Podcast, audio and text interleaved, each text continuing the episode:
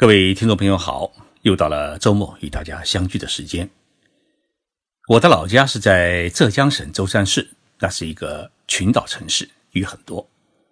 以前总有人问我：“哎，你们打篮球啊，会不会掉到海里去？”我说：“我们舟山可大了，舟山本岛从东头开汽车到西边也得一个多小时，所以舟山人呢总喜欢说自己是大舟山，因为我们小时候啊。”难得看到大陆。舟山以前交通是很不方便，去上海、宁波都得坐船。现在从宁波到舟山建起了海上大桥，五十多公里长，舟山呢也就变成了半岛。大陆人民可以开汽车直接到我的家乡沈江渔港，然后呢在夜排档吃完一顿美美的海鲜，再去普陀山烧香旅游。当然。你现在还可以坐飞机到舟山机场，最近正在开建从宁波到舟山的海上高铁，将来呢，这条高铁啊还将连接上海的浦东。目前舟山在建的有两大项目，一是波音工厂，也就是美国的波音飞机的工厂，这是波音在海外的第一家工厂。第二呢，是在建世界最大规模的绿色石化基地。为此呢，浙江省人民政府主办的世界油商大会最近呢在舟山市举行。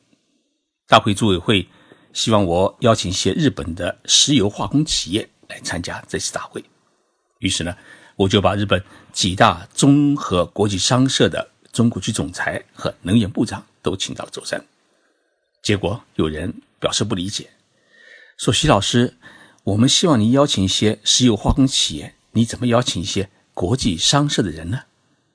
我突然感悟到，中国有许多人对于日本的综合国际商社不是很了解，因为中国还没有这类的企业集团。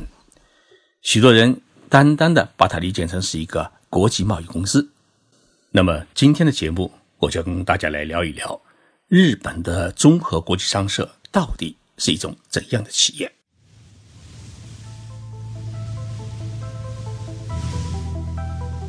任你波涛汹涌，我自静静到来。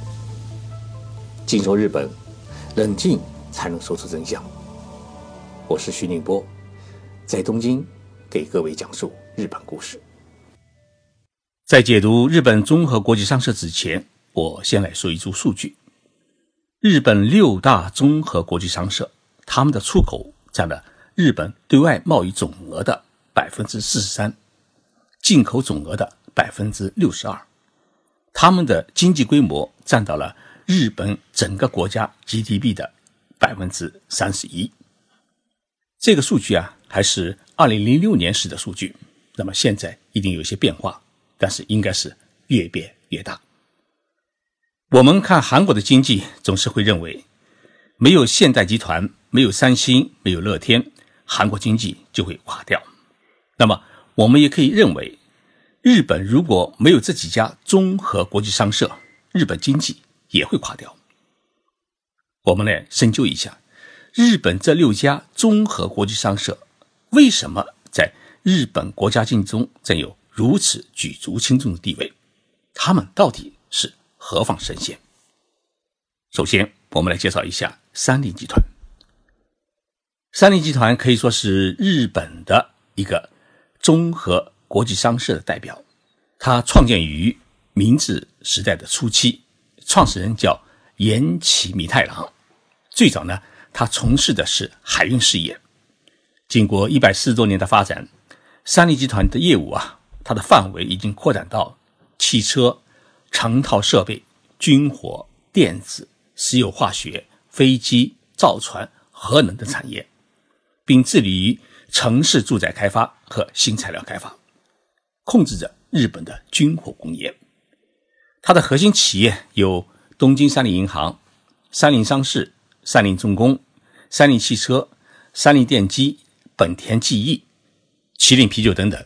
那么，在中国还比较出名的品牌就是三菱电梯。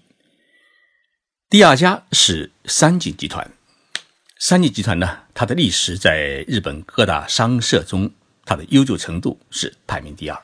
至今已经有三百多年的历史，他最初创业于一六七三年，一名叫三井高利的商人在东京的日本桥创办了一家服装店，叫御后屋。这个御后屋呢，就是现在的三月百货公司的前身。一六八三年，他又创办了一家换钱店，也就是中国的钱庄。后来呢，这个钱庄就发展成为一个主要的金融产业。三井集团在日本近代产业的信息当中啊，发挥了举足轻重的作用。目前，三井集团在化工、重型机械、综合电机、汽车制造、房地产、核发电、半导体、医疗以及办公电子设备等行业啊，拥有优势。其中，三井住友银行、三井物产。三井不动产是整个三井集团的三大支柱企业。那么，它的核心企业还包括新王子之子、东芝、索尼、NEC、丰田汽车公司、三叶百货和东丽公司、三井不动产等。第三家是住友集团。住友集团创建于十七世纪，距今已经有四百多年的历史。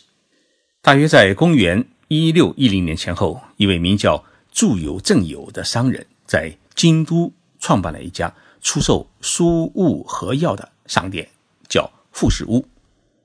不久，住友正友的姐夫呢，在京都也创办了一家同产品的加工店，叫全屋。那么后来这两家呃公司呢，实行了合并。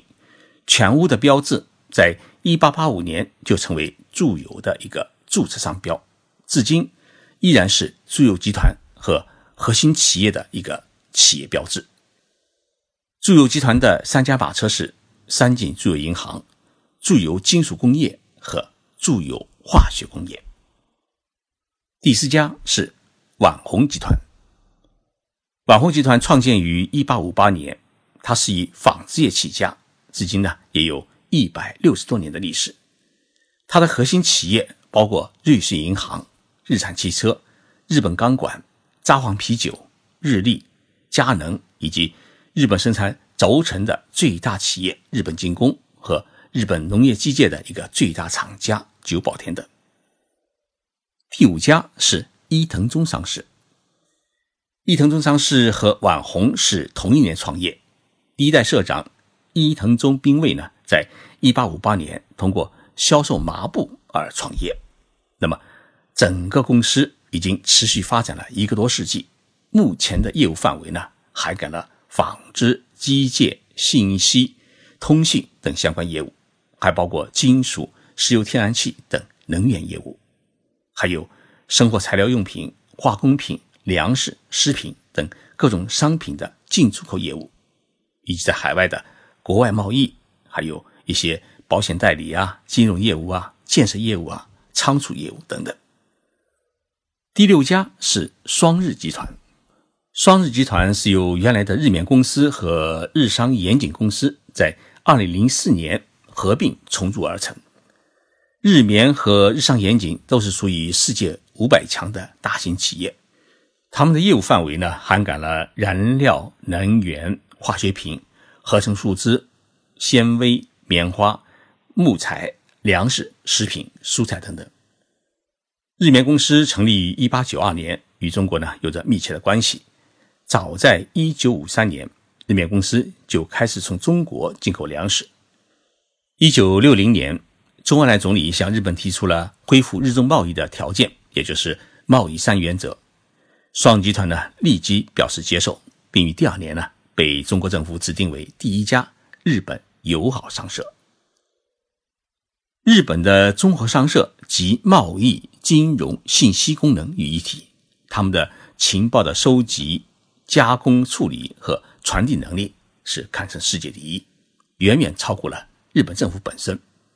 他们在全世界一百八十七个城市设立了八百多家分支机构，向国外派出了一万六千多人。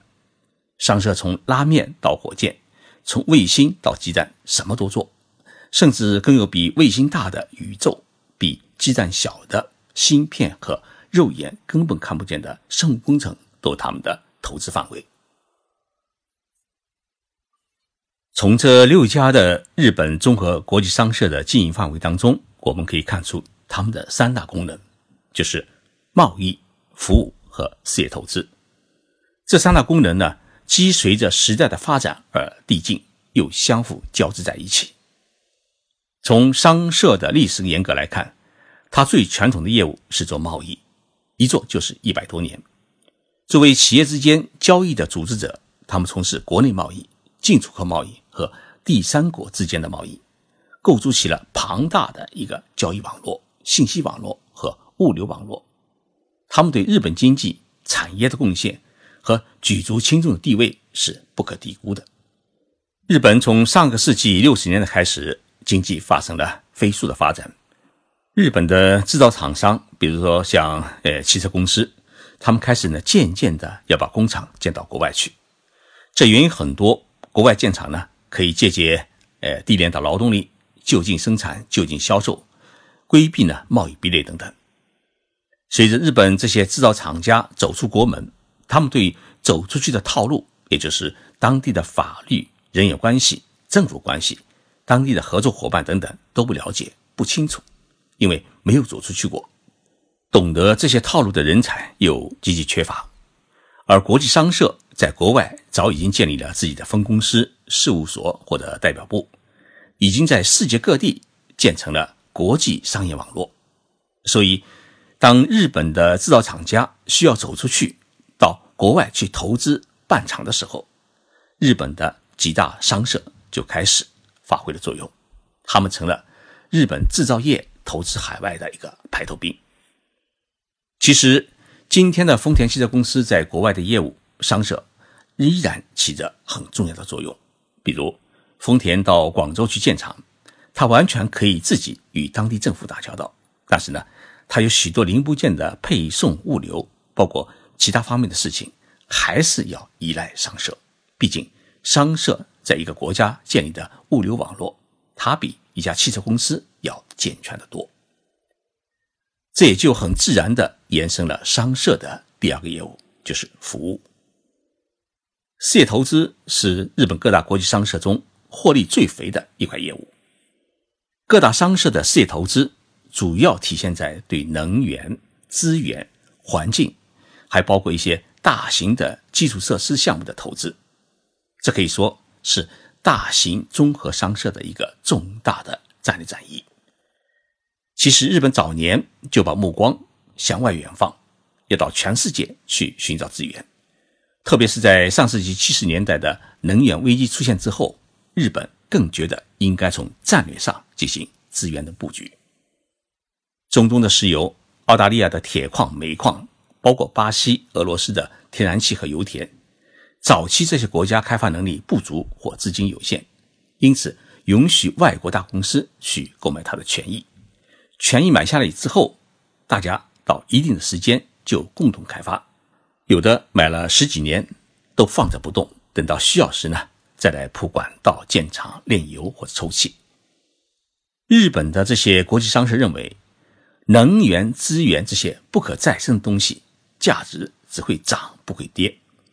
大型综合商社因为拥有投资实力，早期就已经开始运作，现在他们就。越来越升值，商社自然也就能赚很多的钱。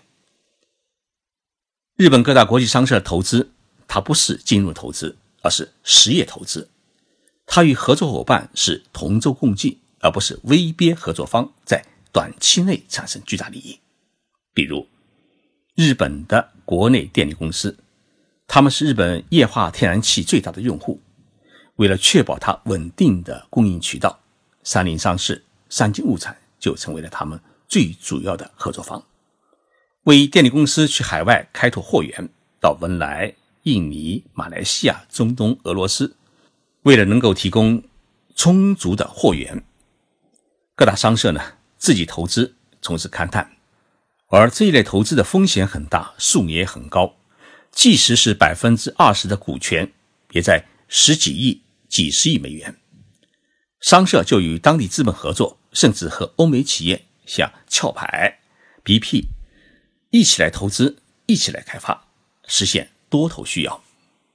日本的石油天然气很大一部分就是由三菱商事和三井物产两家公司来做的，从中东买进来，把它做成各种油的产品，而同时呢，炼油厂、储油罐、储气罐也都是由商社提供的。商社呢还在日本各地建加油站，日本几乎每个加油站的背后都有一家商社，所以呢，从上游到终端。商社把整个产业做成了一条链，所以日本的综合国际商社，它既是产业的组织者，又是产业的扶持者，更是产业的战略投资者。正因为日本有这样综合国际商社的支撑和运作，日本即使在九十年代初遭遇泡沫经济崩溃的打击，但是呢，日本经济依然能够很快的得到治愈。并维持国家经济整体不至于出现崩溃，实现完美的软着陆。所以说，我们常常认为日本失去了二十年，但是我们看到，在这二十年当中，日本依然在发展，依然在创新，在许多领域里面，它依然引领世界。日本国际商社的这种独特的经济集团的发展模式和运作的经验。很值得我们中国学习和借鉴。